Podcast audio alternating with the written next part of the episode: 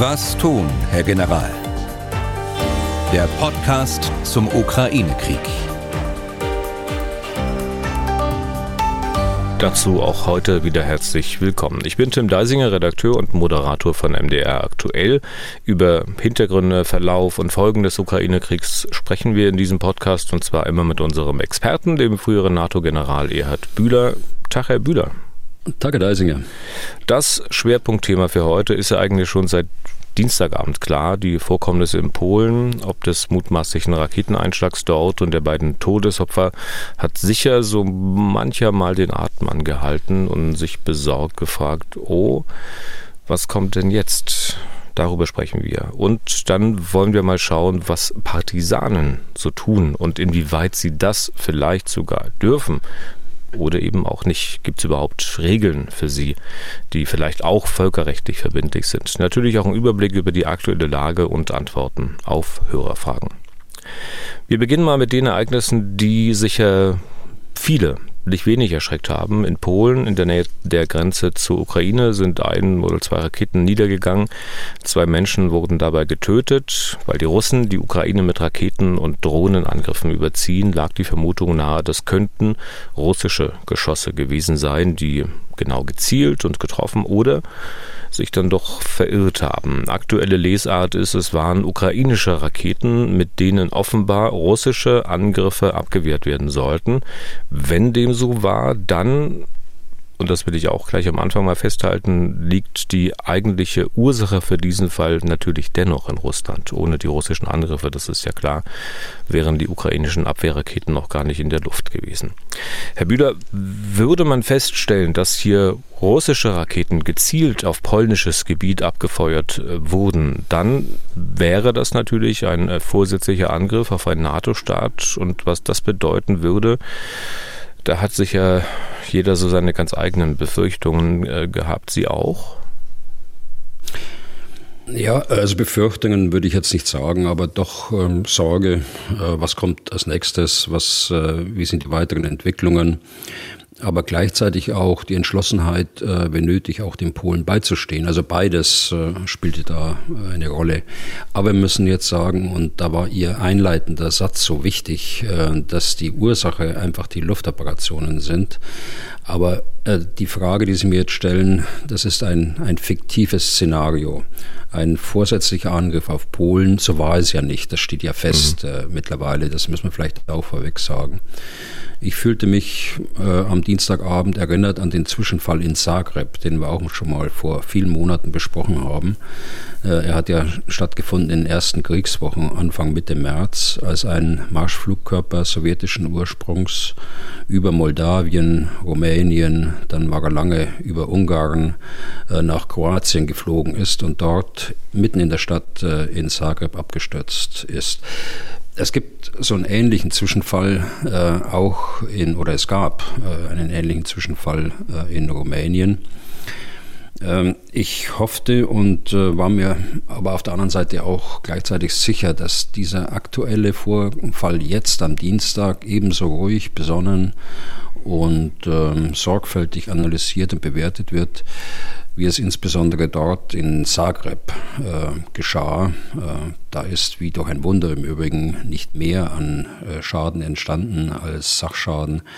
Und äh, das unmittelbar daneben liegende Studentenwohnheim ist nicht getroffen worden. Also da äh, muss man sagen, es hat man Glück gehabt, aber man hatte bereits einen Präzedenzfall, an dem man sich orientieren kann.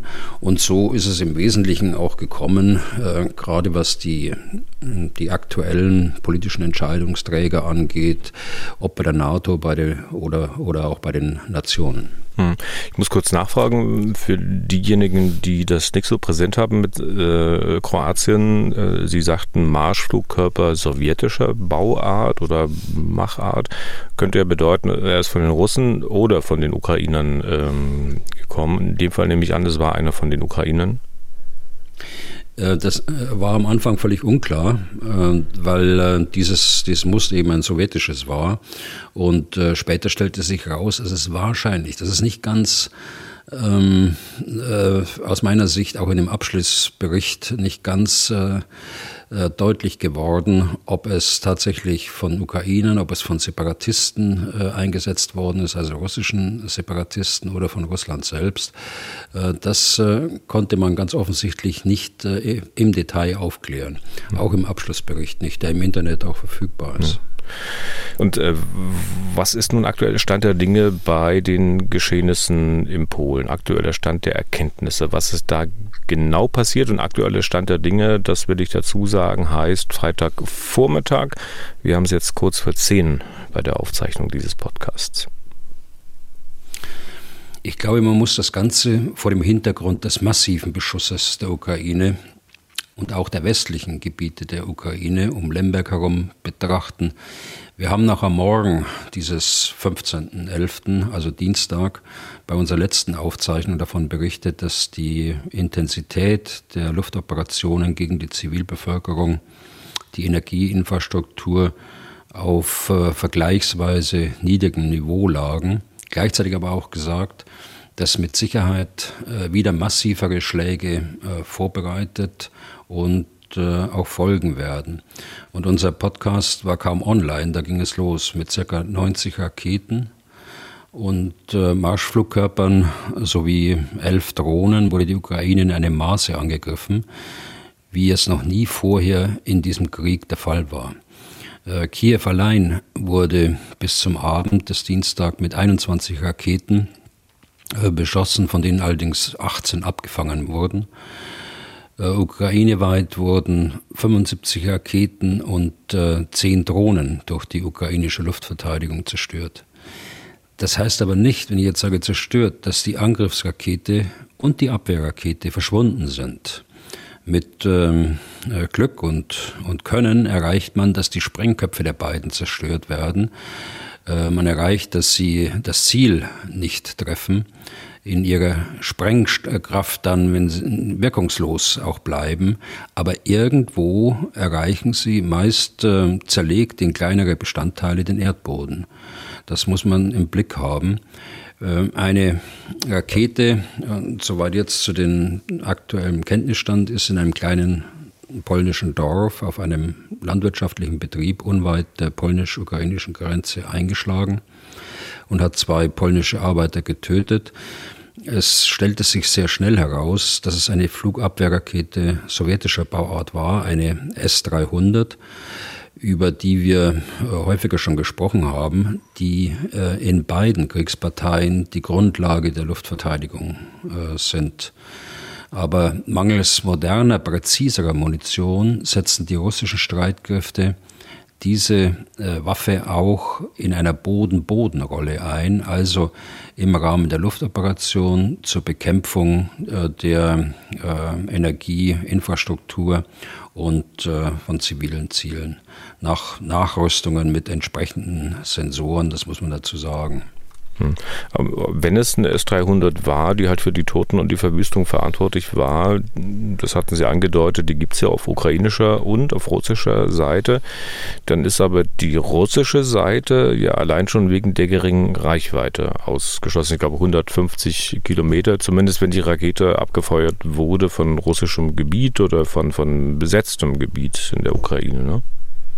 Ja, auf jeden Fall aus Russland selbst äh, und äh, sogar aus den besetzten Gebieten. Aber von dieser Rakete gibt es eben eine Vielzahl von unterschiedlichen Typen. Mhm. Während ältere Muster nur geringere Reichweite, 75 Kilometer haben, gibt es äh, einige modernere aus dieser Serie, die äh, um die 300 Kilometer weit fliegen können. Dann wäre natürlich theoretisch ein Abschuss aus Belarus möglich. Ähm, und dies hat ja in den in den letzten Kriegsmonaten schon mehrfach stattgefunden. Also plausibel äh, wäre das dann schon. Also kommt es auch in der Frage der Reichweite entscheidend darauf an, zu ermitteln, welche Rakete es war und welches Muster es war. Wenn es ein älteres Muster war, dann ist es aufgrund der Reichweite ausgeschlossen, äh, dass es eine russische Rakete war. Und wie stellt man fest, äh, was genau das für ein Geschoss äh, war? Darauf zielt die Frage, die uns auch Aaron Hoffmann geschickt hat. Er macht es noch ein bisschen ausführlicher. Ich zitiere mal. Wie erfolgt nach einer Detonation die Untersuchung, um welche Art Flugkörper es sich handelte? Kann dies nach dem Einschlag überhaupt noch gesichert aufgeschlüsselt werden und wenn ja, nur über mögliche Raketen Raketenteile am Einschlagsort. Ich vermute, dass je nach Ort und Beschaffenheit des getroffenen Objekts gegebenenfalls nur wenige Teile vorhanden sein können. Kann daher eventuell auch anhand von Radardaten und Geschwindigkeiten Rückschluss auf den konkreten Flugkörper gezogen werden, abgesehen von Kamikaze-Drohnen, die wohl anhand der Geschwindigkeit und Lautstärke recht verlässlich während des Anflugs identifiziert werden können. Über eine kurze Aufklärung wäre ich Ihnen überaus dankbar. Vielen Dank und beste beste Grüße. Ja, gute Frage von Herrn Hofmann. Also es werden alle Teile, auch die kleinsten Teile gesichert. Und wir haben das ja im Fernsehen gesehen, als die Teams dort äh, vor Ort äh, die kleinen Teile gesichert und äh, dann aufgenommen haben. Es äh, finden Untersuchungen sehr äh, zügig vor Ort noch statt. Äh, aber auch dann an anderen Orten durch Experten wird man versuchen, dort das beweiskräftig dann letztlich auch festzuhalten. Dies in diesem Falle wegen der politischen und strategischen Bedeutung dieses Einschlags. Es findet natürlich nicht immer so statt, aber wenn so ein Schaden entstanden ist und wenn es vor allen Dingen ein NATO-Land äh, betroffen ist, dann muss man dort mit besonderer Sorgfalt äh, vorgehen. Experten können aus den teilweise durchaus größeren Überresten der Rakete äh, deren Ursprung zweifellos feststellen, da bin ich mir sicher. Da gibt es Nummern auf allen Bauteilen, Beschriftungen, Hinweise, Aufkleber und so weiter, die dies ermöglichen. Und da hat es sich in den letzten 30 Jahren der Unabhängigkeit der Ukraine ähm, Fälle gegeben, wo zu den vorhandenen Kennzeichen, die auf den sowjetischen Ursprung äh, hindeuten, auch äh, eben einige andere hinzugekommen sind. Von besonderer Bedeutung in dem Zusammenhang schätze ich die Frage ein, ob der Sprengkopf der Rakete beim Einschlag noch funktionsfähig war, also an der Einschlagstelle explodiert ist. Der Sprengstoff bei solchen Raketen hat eine äh, Ladung von ca. 150 Kilo TNT.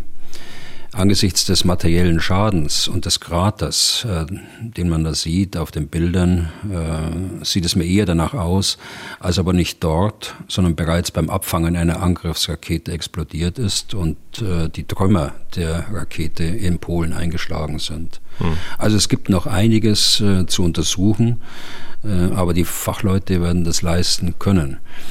Das Zweite ist ähm, die Grundlage der Identifizierung ist von Herrn Hofmann äh, treffend beschrieben, aber auch die Aufzeichnung der Radardaten, also der Flugbahn der Rakete wird Aufschluss darüber bringen und hat bereits Aufschluss äh, gebracht, äh, wer die Rakete verschossen hat.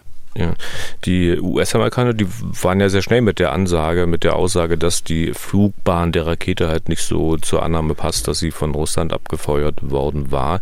Äh, das ist wirklich so präzise und vor allem so schnell feststellbar, die Flugbahn? Ja, das ist äh, in diesem Fall ähm, schnell feststellbar. Die NATO-Nationen haben ein sehr engmaschiges System von Radarsensoren, um die Geschehnisse in der Ukraine zu überwachen.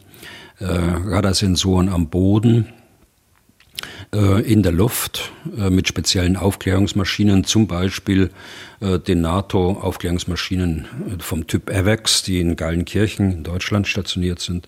Und dann natürlich auch Satellitenaufklärung mit unterschiedlichen Sensoren im Weltraum, die einige Nationen haben, USA, Frankreich, Großbritannien, Deutschland. Und äh, diese sind natürlich in diesen Kriegszeiten äh, in einer erhöhten Einsatzbereitschaft. Äh, wir sprechen da von 24-7, also 24 Stunden an sieben Tagen in der Woche. Und äh, sie beobachten die Lage an der NATO-Grenze sehr genau und darüber hinaus. Äh, ihre Wirkung geht äh, auch über die Grenze hinaus und sie können die äh, Geschehnisse in der Ukraine auch auf ihren Radarbildern auch sehen. Und das Wesentliche ist, dass alle Lagebilder, die von diesen äh, fliegenden oder stationären Sensoren der NATO oder der NATO-Nationen aufgenommen werden, laufen, was Luftoperationen, was das Luftlagebild angeht, in Rammstein bei dem NATO-Luftkommando zusammen und werden von dort aus unverzüglich und fast zeitgleich an das Oberkommando der NATO gemeldet. Und das ist die äh, Erklärung, warum die Radardaten äh, bereits kurz nach dem Ereignis vorlagen und dann zur Grundlage von politischen äh, Maßnahmen und auch politischen Bewertungen führen konnte. Hm. Ähm, Stichwort politische Maßnahmen, politische Aktivitäten. Was äh, passiert denn eigentlich in einem solchen Fall, wenn die Meldungs- und Erkenntnislage eigentlich noch relativ dünn ist. Also ich könnte mir vorstellen, dass man dann auch bei den Russen nachfragt, also hallo, was ist hier los? Habt ihr geschossen? Könnt ihr euch das erklären? Ja, das, äh, das ist so. Es gibt die, den, das rote Telefon äh, zwischen den USA und, äh, und dem russischen Generalstabschef. Es gibt auch ein rotes Telefon äh, zwischen der NATO und dem russischen Generalstabschef, also dem NATO-Oberbefehlshaber.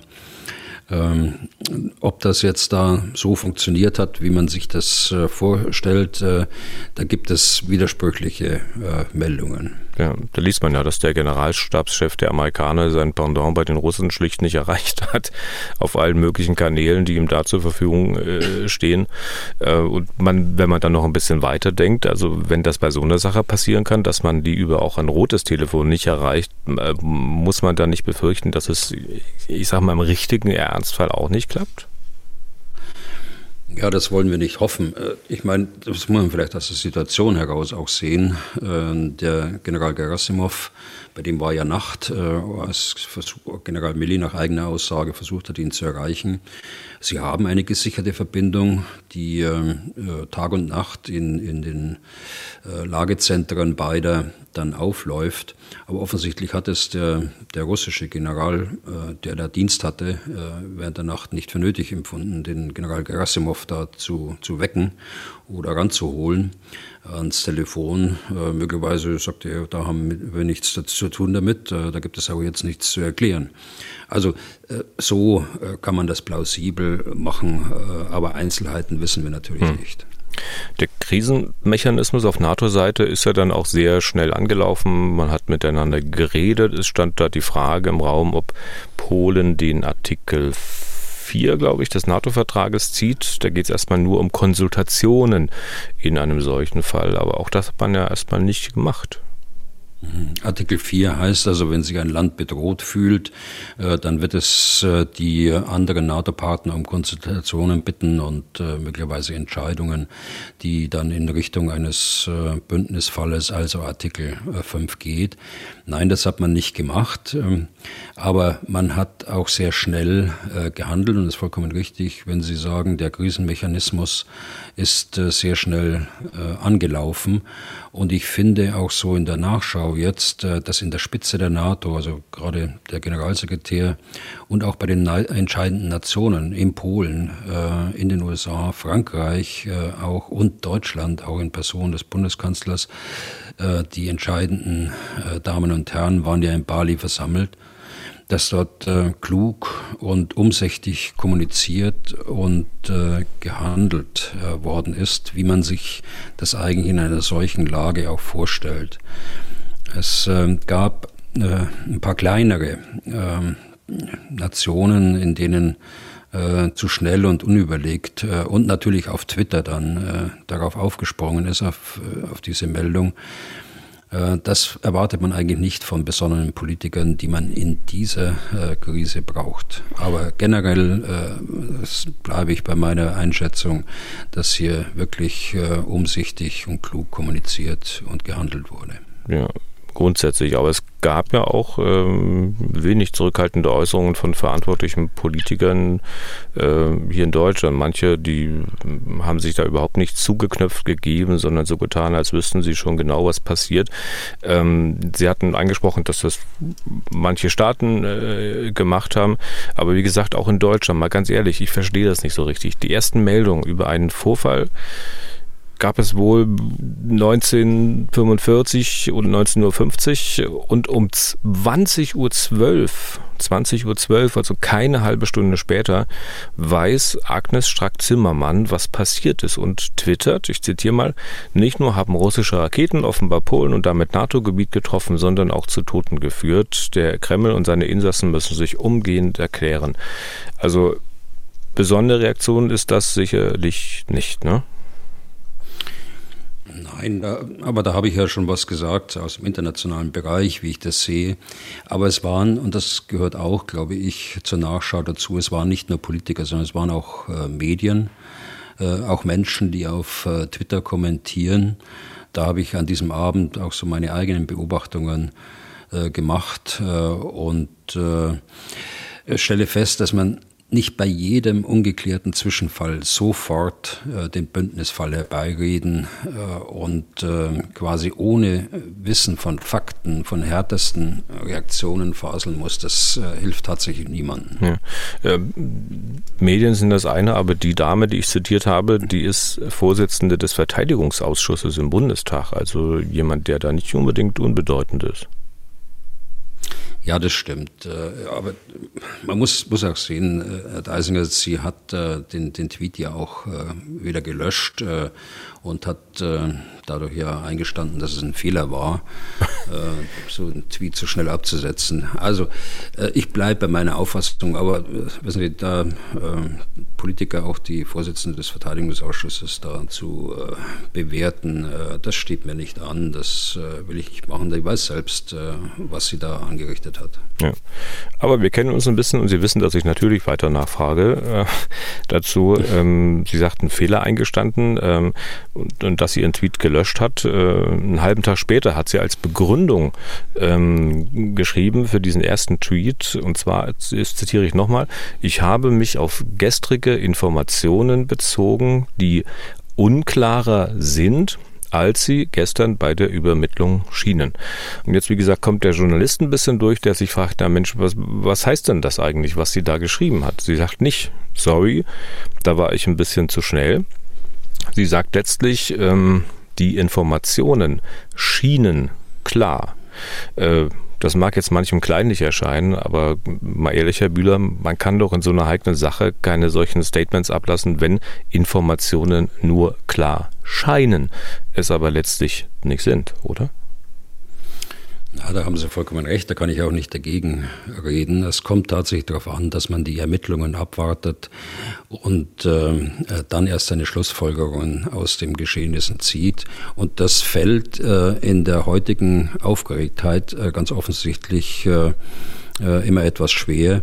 Aber da muss man sich äh, zwingen. Je schwieriger die Lage ist, äh, desto ruhiger muss man im Endeffekt werden. Und äh, auch die Geduld mit aufbringen, dass diejenigen, die das zu untersuchen haben, dass die auch schnellstmögliche Arbeit leisten. Hm. Und ich will mal noch einen halben Schritt weitergehen. Also keine halbe Stunde nach den ersten Meldungen, ich weiß nicht, wie Sie das verfolgt haben, aber keine halbe Stunde nach den ersten Meldungen, da konnten doch Informationen eigentlich auch noch nicht mal klar scheinen, wie Frau Strack-Zimmermann in ihrer Anführungszeichen Entschuldigung geschrieben hatte. Da wusste man doch so gut wie gar nichts. Ja, äh, ich meine, das habe ich schon beantwortet, äh, Herr Deisinger. Ähm, möglicherweise wusste sie einiges, aber äh, das äh, entzieht sich meiner Kenntnis. Aber äh, ich will da auch nicht weiter äh, drauf rumhacken. Es, es ist tatsächlich so, generell ist es gut gelaufen und es hat den einen oder anderen Ausreißer gegeben. Ja. Darf ich trotzdem noch eine Frage dazu stellen, obwohl Sie ja, nicht weiter drauf rumhacken wollen? Ähm, es bleiben ja am Ende dennoch Fragen. Warum tut sie das? was sie tut. Also ist das jetzt äh, ihr Charakter, dass sie da mal so schnell aus der Hüfte schießt? Äh, hat sie andere Interessen? Ist sie da wirklich richtig auf ihrem Posten? Weil auch sie müsste ja eigentlich doch alles dafür tun, um eine weitergehende Konfrontation mit Russland zu vermeiden. Stattdessen wird da mal wieder ein Scheit ins Feuer geworfen und nochmal kräftig auf den Blasebalg getreten. Ja, das weiß ich natürlich nicht, Herr Deisinger. Äh, ich meine, ich kenne Frau Stark-Zimmermann sie ist ja seit 2017, äh, glaube ich, äh, im Verteidigungsausschuss und will da niemanden persönlich bewerten. Es ist so, wie es ist. Es ist der Fehler passiert oder es ist die Fehleinschätzung passiert. Sie wurde korrigiert und damit denke ich, dass es auch bei, bei einem nächsten Zwischenfall, der auch kommen kann, dann wird es auch anders aussehen. Und man muss auch dazu sagen, ich weiß nicht, ob das eine Entschuldigung ist, dass es nicht nur sie war, sondern beispielsweise, soweit ich das weiß, auch ihr Parteikollege Alexander Graf Lambsdorff, der hat dann seinen Tweet auch gelöscht und eine ähnliche Begründung dann ähm, abgeliefert. Aber der hat wenigstens, glaube ich, sorry gesagt. Gut, ähm, es gab ja auch deutliche Kritik am ukrainischen Präsidenten, dass der noch lange Zeit später gesagt hat. Also ich glaube schon, dass es eine russische Rakete war. Ich nehme an, dass ihm zu diesem Zeitpunkt eigentlich auch schon längst hätte klar sein müssen, dass es nicht so ist. Was denken Sie, warum er dennoch mit, solchem, mit einer solchen Behauptung an die Öffentlichkeit äh, geht? Ich glaube nicht, äh, dass er es schon wusste. Ähm, meine, seine Generale haben ihm gesagt, ähm, aber da war wohl auch ein bisschen Wunschdenken mit dabei. Aber man muss sich äh, mal in die Lage der Soldaten und der Verantwortlichen in Politik, Verwaltung, Militär in der Ukraine versetzen. Da werden an diesem Dienstagnachmittag äh, 90 Raketen äh, in die Ukraine geschickt. 90 äh, Raketen, äh, die zivile äh, Ziele angreifen. Da wird in den Führungsstellen des Militärs in der Luftverteidigung fieberhaft gearbeitet, um die Bedrohung zu identifizieren. Wo kommt die äh, Rakete her? Äh, es sind ja Raketen abgeschossen worden aus dem Schwarzen Meer, aus äh, Russland direkt, äh, aus Belarus. Äh, wo kommt die Rakete her? Äh, was ist die stärkste Bedrohung zum augenblicklichen Zeitpunkt? was sind geeignete Abwehrmaßnahmen? stehen die überhaupt zur Verfügung? Und wenn ja, welches Mittel wird eingesetzt? Welche Abschussplattform einer Abwehrrakete wird beauftragt. Und sie haben alle nicht die Mittel, die die NATO zur Verfügung hat, äh, das ich vorhin geschildert habe. Sie sind froh, wenn eine Abwehrrakete eine des Angreifers zerstört hat und getroffen hat und konzentrieren sich schon wieder auf die nächste, die dort anfliegt und eine Bedrohung darstellt äh, für die Städte und für die Bevölkerung. Hm. Und äh, Herr Leisinger, da hat niemand Zeit, äh, sich auf einem Radarfilm das Schicksal einer abstürzenden Abwehrrakete anzuschauen. Ähm, klar war ohnehin, dass sie das nicht vorsätzlich getan haben und äh, das wird man dann auch kommuniziert haben Richtung der politischen Führung des Landes. Jetzt nehme ich mal Ihre Worte auf, dass Sie nicht die Ressourcen der Amerikaner beispielsweise haben. Aber dann sollte man da froh sein, äh, wenn die Amerikaner sagen, nö, es waren nicht die Russen. Das hat ja Biden gesagt. Und danach erst hat äh, ähm, Zelensky sein Statement äh, quasi wiederholt. Es gab auch Leute, die ihm dann ähm, schlichtweg Lügen vorgeworfen haben na, und gesagt haben, sinngemäß, also so eine Lüge sei schlimmer als eine russische Rakete. Ja, äh, aber nochmal, man muss es vor dieser Ausnahmesituation an diesem Nachmittag sagen. Und ähm, ich habe ja bewusst gesagt, das sind äh, NATO-Sensoren, das sind äh, viele Nationen, die dort beteiligt sind, die, mit, äh, die ihre Sensoren da zur Verfügung stellen. Das sind nicht nur die Amerikaner. Und äh, äh, da meine ich, dass man dort vorsichtig sein muss, wenn man äh, dort Lügen äh, äh vorwirft. Ich glaube, das kommt auch aus, äh, aus einer deutschen Ecke, das kommt auch von einem deutschen Analysten. Mhm. Jedenfalls habe ich es von dem gelesen, wir müssen den Namen gar nicht sagen. Aber ähm, daraus Lügen äh, zu machen, das äh, geht mir zu weit. Das hat Zelensky sicher nicht gemacht.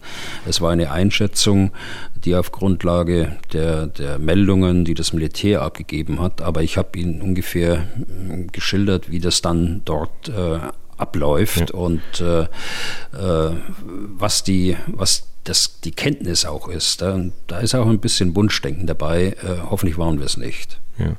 Äh, aber wenn keine Lügen, dann vielleicht ähm, Interessen. In dem Zusammenhang ist ja auch mal wieder die Forderung nach einer Flugverbotszone, die die NATO durchsetzen solle, ähm, hervorgeholt worden. Ja, ähm, das war ja schon mal im März, April äh, Thema, aber sie wird aus guten Gründen nicht kommen. Eine Flugverbotszone muss überwacht werden. Das kann man mit Radar machen. Äh, Radare können außerhalb der Ukraine stationiert sein. Aber sie muss auch durchgesetzt werden. Und das kann man nur mit Kampfflugzeugen machen. Das kann man dann nur über der Ukraine machen. Und äh, das wiederum bedeutet, äh, dass die NATO dort Kriegspartei ist. Und das kann keiner wollen, im Übrigen auch die Ukraine nicht. Hm. Jetzt mal zur Frage, was wäre, wenn? Was wäre passiert, wenn es tatsächlich eine russische Rakete gewesen wäre? Was wäre dann passiert? Naja, es tritt nicht automatisch äh, der Bündnisfall ein. Es gibt Konsultationen äh, dazu, dann wird man sich äh, ansehen, äh, ist es ein Unfall gewesen, äh, ist es ein, äh, ein vorsätzlicher Angriff gewesen. und wenn das nicht beantwortet werden kann, dann gibt es dort keinen Automatismus, der unmittelbar in den, den Bündnisfall mündet. Ja. Und wie ähm, wichtig ist es dann bei der Beurteilung der Lage, also wenn sowas passieren würde, äh, festzustellen, ob das beabsichtigt war, ob es ein Versehen war. Also ich frage es deshalb, weil einige NATO-Repräsentanten ja später betont haben, dass nicht erkennbar sei, dass Russland gezielt und absichtlich ein NATO-Land angreift. Naja, sicher, das, äh, das meine ich ja auch damit. Äh, man muss äh, das Motiv sehen. Man muss sehen, ist es ein, ein Unfall, ist es unbeabsichtigt herbeigeführt worden oder ist es ein vorsätzlicher Angriff auf ein NATO-Land. Und das äh, konnte ja hm. zu einem ganz frühen Zeitpunkt bereits ausgeschlossen werden, glaube ich, wenn man äh, das Ziel dort ansieht. Und äh, da, da, gibt es kein, kein Motiv eigentlich, das irgendwie nahe liegt, dass es ein, eine vorsätzliche Absicht gegeben hätte. Ja. Zum Thema Bündnisfall gab es aus gegebenem Anlass auch eine Mail von Christian Zeuch aus Münster. Ich lese mal kurz vor, was geschähe, wenn in der Tat im Laufe des Krieges aus irgendeinem Grund der Bündnisfall ausgerufen würde. Hieße das, dass man sich dann automatisch in einem großen Krieg befände oder gäbe es auch dann noch die Möglichkeit, die Krise diplomatisch zu entschärfen? Mit freundlichen Grüßen. Also äh, es gibt keinen Automatismus, äh, das sagte ich schon, und äh, man wird auch nicht irgendeinen Grund nehmen, um einen Bündnisfall aus, auszurufen. Aber nehmen wir das jetzt mal als Annahme hin, dass es äh, ist der Bündnisfall ausgerufen worden dann äh, greift auch immer die äh, politische Kontrolle äh, es ist kein äh, militärischer Alleingang, der dort äh, dann stattfindet, sondern es wird äh, da ganz genau gesehen im Rahmen des Krisenmanagement, was ist die äh, nächste Reaktion, wie muss man äh, militärisch handeln, welches militärische Handeln wird auch autorisiert, äh, also wird dem, dem militärischen Oberbefehlshaber der NATO gegeben von der politischen Seite. Also hier gibt es keine Patentrezepte und äh, man kann vertrauen, dass die Diplomatie dort und äh, als Teil der Politik äh, ganz eng eingebunden ist. Äh, das höchste Gremium der NATO, wenn die Regierungschefs es nicht selbst machen, ist ja der NATO-Rat, in dem die Botschafter, die NATO-Botschafter der jeweiligen Länder auch sitzen, also 30 äh, Botschafter, und die letztlich auf täglicher Basis dann auch beraten, wie es weitergehen könnte. Hm. Eine Sache äh, noch, äh, die mir im Kopf rumgegangen ist, vor allem weil ja Zelensky so darauf beharrt hat, äh, dass es vielleicht auch eine russische Rakete war, in einer solchen brenzligen allgemeinen Situation, in der man nicht in einen Krieg hineingezogen werden mag als NATO, ist es denn vorstellbar, dass sich die NATO, dass sich die USA sagen, okay, wir wissen zwar, dass es die Russen waren, aber wenn wir das öffentlich feststellen, dann sind wir fast schon mittendrin im Krieg zwischen NATO und Russland. Also sagen wir mal lieber, dass es die Russen nicht waren. Ist das denkbar? Nein, das ist nicht denkbar. Das ist in keiner Weise vorstellbar. Man muss sich da vorstellen, da sitzt äh, ein deutscher Stabshellwebel in dieser Boeing 707, also dieser AVEX-Aufklärungsmaschine und hat äh, das Luftlagebild vor Augen. Äh, man muss sich vorstellen, das äh, gleiche Bild äh, sieht auch äh, sein polnischer Kamerad in der stationären äh, Radareinrichtung. Beide informieren ihre Vorgesetzte, beide informieren mit diesem Luftlagebild auch die Gefechtsstände der NATO, die Kommandos, die dafür zuständig sind.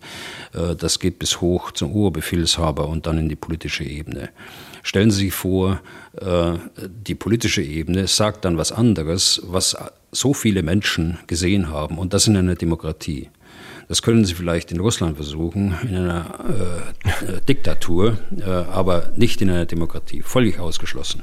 Ja, also gilt quasi der Grundsatz, man kann kein Geheimnis bewahren, je mehr Leute äh, da eingeweiht sind.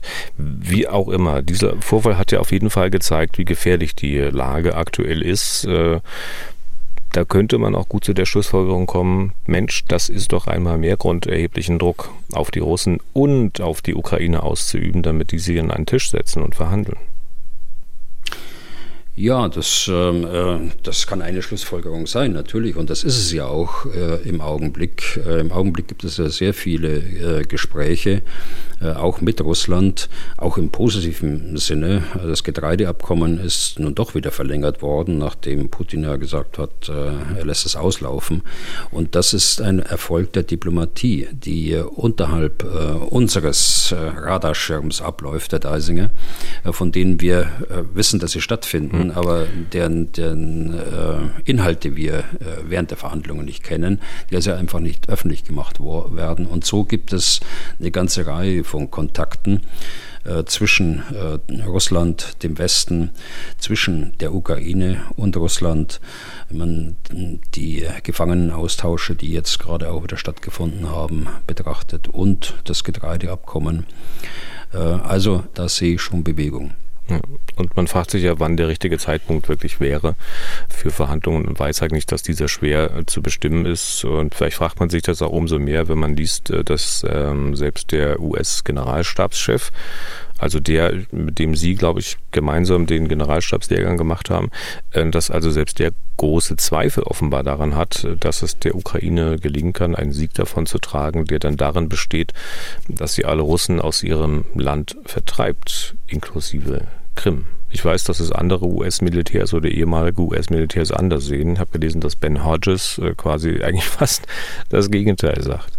Ja, das äh, ist natürlich für mich auch erstaunlich, äh, aber ich werde nächste Woche Ben Hodges treffen. Ich werde ihn nochmal nachfragen, werde nochmal nachfragen.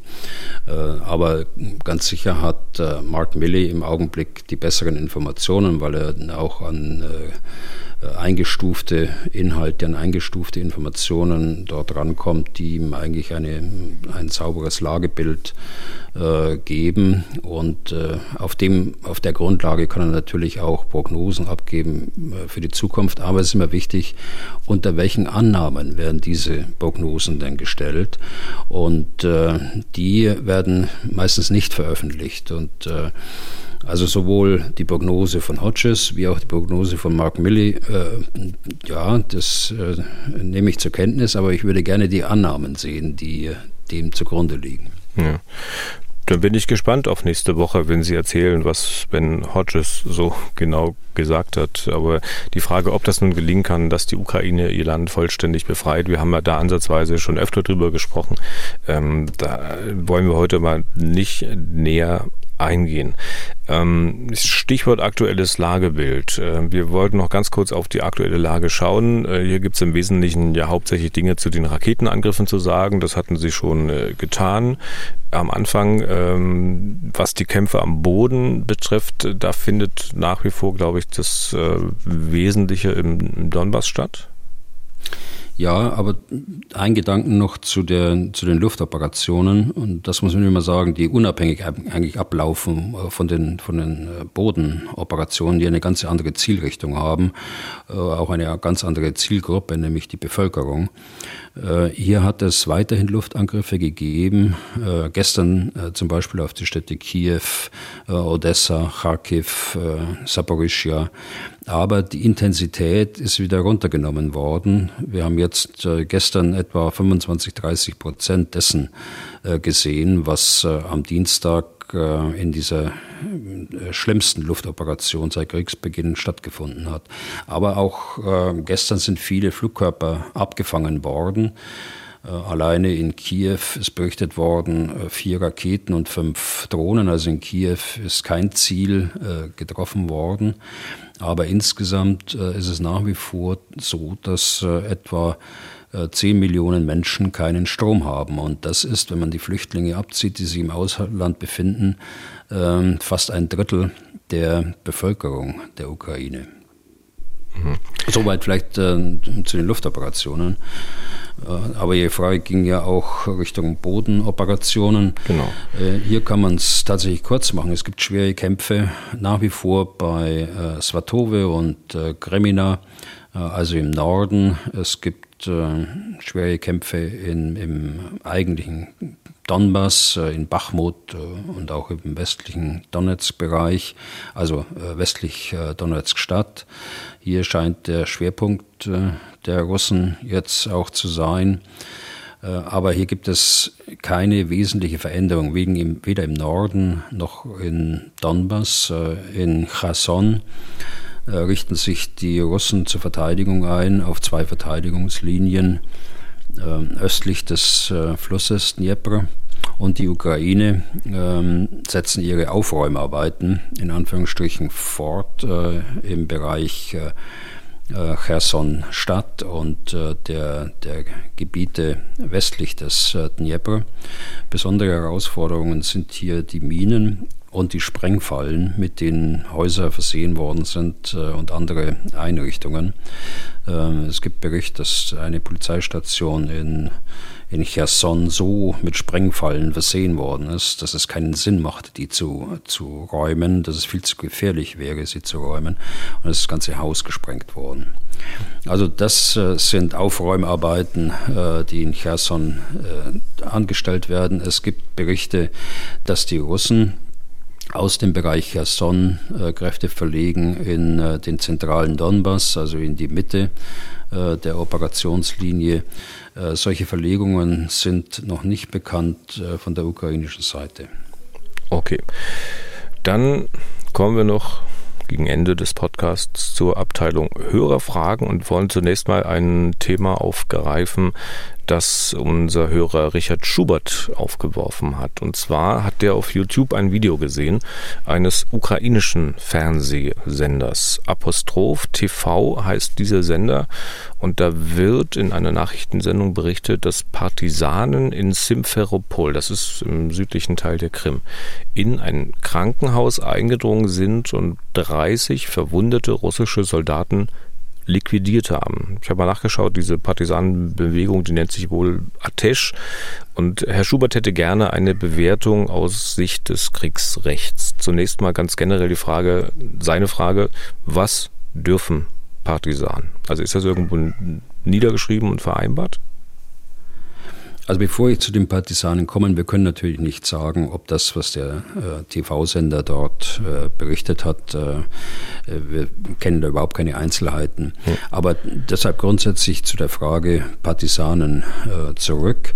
Also Partisanen sind, bezeichnen wir Kämpfer, die äh, in besetzten Gebieten gegen die Besatzungsarmee kämpfen. Und äh, Partisanen haben, und das ist ja seine Frage, sie haben keinen direkten Status äh, im, im Völkerrecht.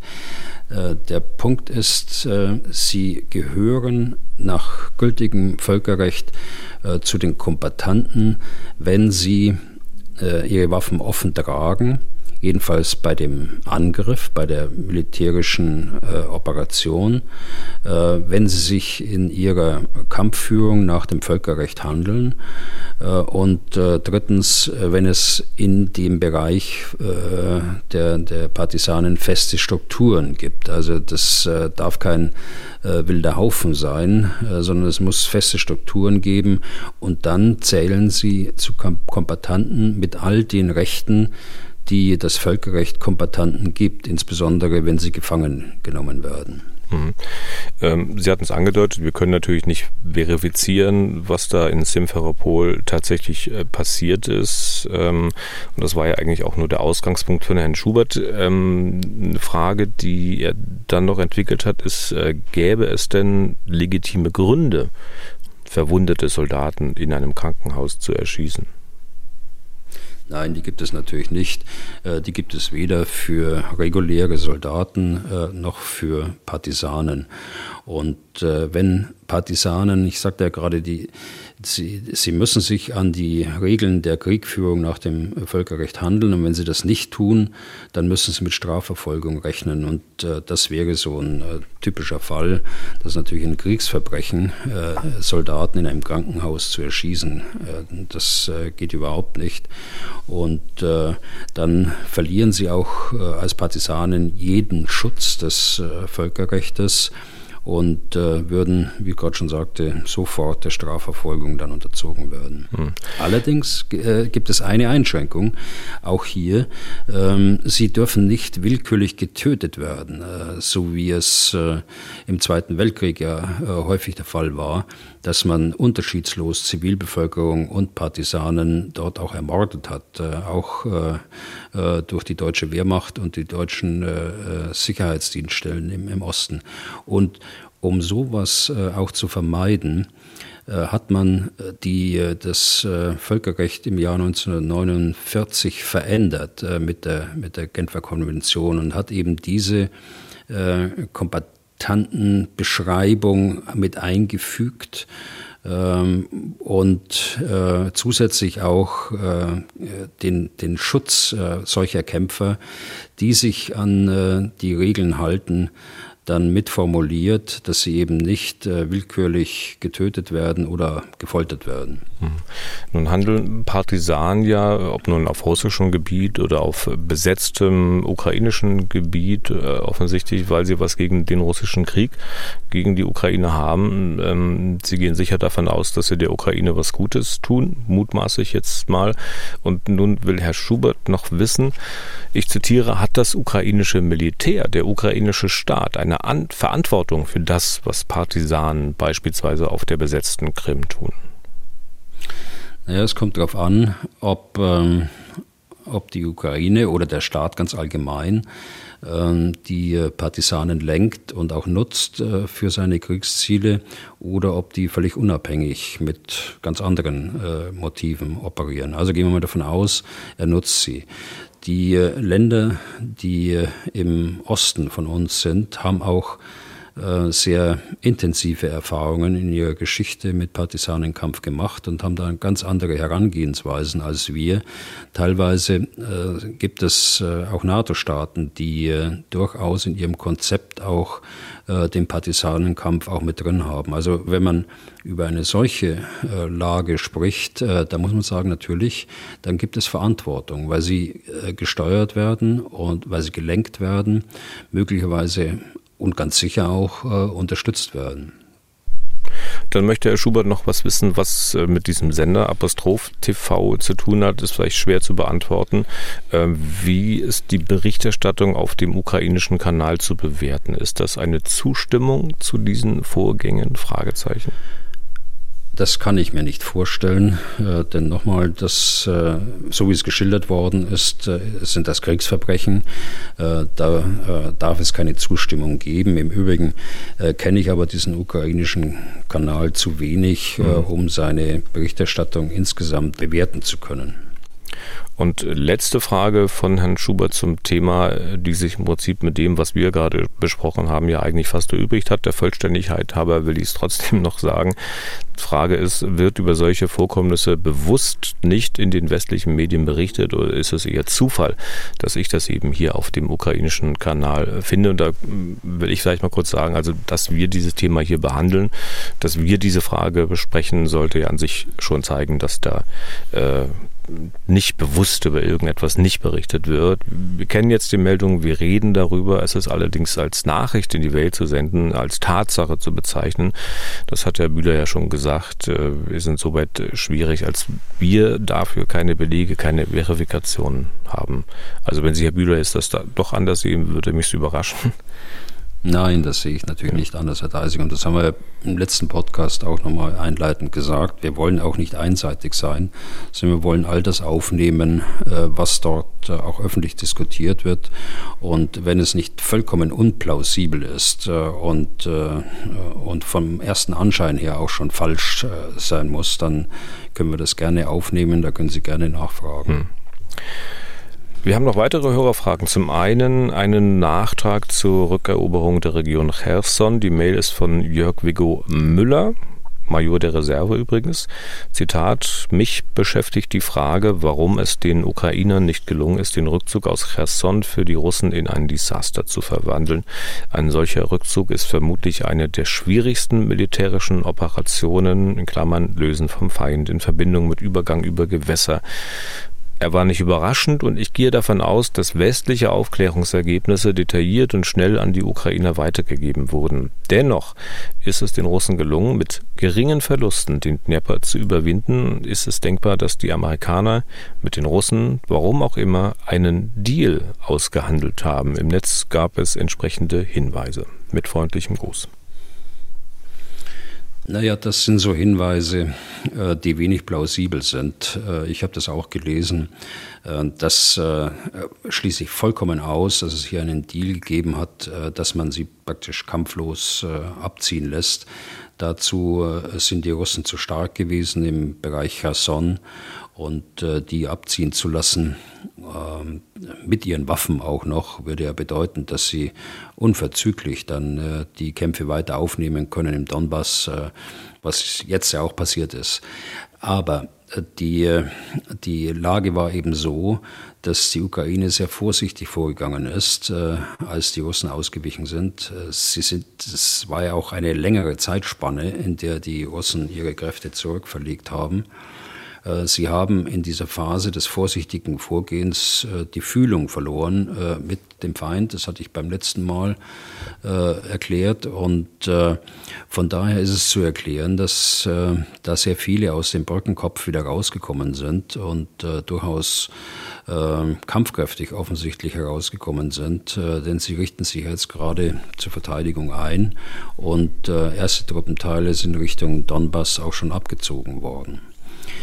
Ich möchte aber eine, eine, einen Gedanken noch aufgreifen, äh, den äh, Herr Müller da bringt. Ich gehe davon aus, dass äh, westliche Aufklärungsergebnisse detailliert und schnell an die Ukraine weitergegeben werden. Äh, das ist nicht so. Äh, es ist nicht vorstellbar, dass die NATO unmittelbar von Militär zu Militär Aufklärungsergebnisse und insbesondere Zielaufklärung an die Ukraine weitergibt. Ähm, das halte ich für ausgeschlossen. Was tatsächlich stattfindet, ist auf der Ebene der Geheimdienste, dass man Lageinformationen, äh, die man hat in den Geheimdiensten äh, der einzelnen Länder, dass man die mit den Ukrainern austauscht, dass man äh, auf der Ebene der Spitzengespräche zwischen einzelnen Generalstabschefs mit dem Generalstabschef der, der Ukraine auch über vertrauliche Sachverhalte spricht, auch unbenommen, aber eine regelmäßige und institutionalisierte Aufklärung der NATO-Staaten mit dem Ziel und Zweck, äh, den äh, Ukrainern Zielaufklärung zu bieten, ähm, die gibt es nicht. Okay. Dann hat uns Feil Herfried geschrieben aus Österreich. Äh, sehr geehrtes Podcast-Team, meine zwei besten Quellen seit Beginn der Ukraine-Krise sind der Herr General Bühler und Dr. Markus Reisner aus Österreich. Meine Frage, hören sich Militäranalysten auch die Meinungen anderer Militäranalysten an? Mir ist aufgefallen, dass sich die Analysen des Herrn General Bühler in vielen Punkten mit den Analysen des Herrn Dr. Reisner decken. Liebe Grüße. Das ist ja, wenn ich mir recht überlege, Herr Bühler, die Frage, ob da einer vom anderen abguckt oder gar abkupfert.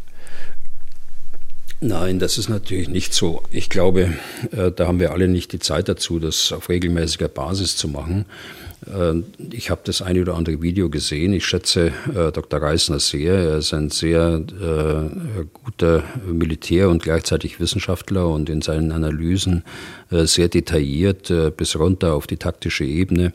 Er ist ja auch an der Führungsakademie der der Österreicher dort äh, befasst an, an führender Stelle. Also ich schätze ihn sehr. Aber äh, wir haben alle unsere, unsere eigenen Informationen, wir haben insbesondere unsere eigenen Erfahrungen, auf denen wir äh, Dinge bewerten und auch Schlussfolgerungen äh, daraus ziehen. Also wir müssen nicht voneinander abschreiben, aber äh, wir haben eine, ein gemeinsames Verständnis äh, von Militäroperationen. Und äh, das ist im Militär eben äh, über lange, lange Jahre gewachsen. Und äh, so haben äh, Österreicher nicht nur Dr. Geisner, äh, ich kenne viele der, der österreichischen Generale, mir waren österreichische Truppen auch schon unterstellt. Wir haben eine gemeinsame äh, Ansicht von Militäroperationen und äh, auch von militärischen Grundsätzen. Und dann kommen natürlich auch ähnliche Bewertungen zustande und auch ähnliche Schlussfolgerungen. Und es ist ja auch äh, insoweit bemerkenswert, dass ein früherer NATO-General und ein Offizier eines Landes, dem eher Neutralität zugeschrieben wird, zur gleichen Auffassung gelangen, oder? Naja, das ist aus, aus der Geschichte eigentlich äh, unserer beider Länder auch zu erklären und der gemeinsamen militärischen äh, Erfahrung und äh, das, was wir daraus eben als militärische Grundsätze für uns selbst formuliert haben. Und das sind wir sehr ähnlich. Neutrales Land, ja, äh, Österreich hat so eine besondere Rolle für mich, äh, weil äh, Österreich ist ja bekanntlich Teil der Europäischen Union und arbeitet dort sehr intensiv auch in den militärischen Belangen mit. So richtig neutral sind sie deshalb nicht. Sie sind nur nicht in die NATO integriert. Es gibt Diskussionen in, in Österreich über diese Frage der Neutralität. Allerdings glaube ich, dass es politisch äh, aber auch ähm, verfassungsrechtlich möglicherweise ähm, nicht so ist, dass da mit, einem, mit einer Änderung zu rechnen ist. Aber interessanter Aspekt ist schon, und das ist ein Seitenaspekt, dass äh, sich viele Österreicher hier auch bei uns äußern, äh, trotz der Neutralität. Und dies nicht nur als Privatpersonen, so wie Dr. Reisner, sondern eben auch aus, aus ihrem Amt heraus, das sie dort bekleiden. Und äh, da schon manchmal äh, die eine oder andere, das trifft jetzt weniger auf Reisner zu, äh, Folgerungen ziehen und Empfehlungen ziehen Richtung Bundesregierung, wo man sich dann schon fragt, äh, hoppla, äh, also äh, jedenfalls dieser Analyst scheint nicht so ganz neutral zu sein. Und das macht er dann eben aus persönlicher Kenntnis und aus persönlicher Berufung. Ja. Und damit sind wir durch für heute. Wenn Sie, Herrn Bühler, auch Fragen zum Ukraine-Krieg und allem drumherum stellen wollen, dann schreiben Sie an general.mdraktuell.de oder rufen Sie kostenfrei an unter 0800 637 3737. Was tun, Herr General, gibt es auf mdr.de, in der ARD Audiothek, bei Spotify, Apple, Google, auch auf YouTube und überall da, wo es sonst noch Podcasts gibt. Nächste Folge, Achtung, nicht am Dienstag nächste Woche, sondern erst am Mittwoch. Das hängt mit einem Termin von Herrn Bühler zusammen, den er vorhin schon mal angedeutet hat, bei dem er auch Ben Hodges, äh, den früheren US-General, treffen will. Herr Bühler, bis dahin, angenehmes Wochenende und bis zum Mittwoch. Ja, Herr Deisinger, gleichfalls und bis zum Mittwoch. Was tun, Herr General? Der Podcast zum Ukraine-Krieg.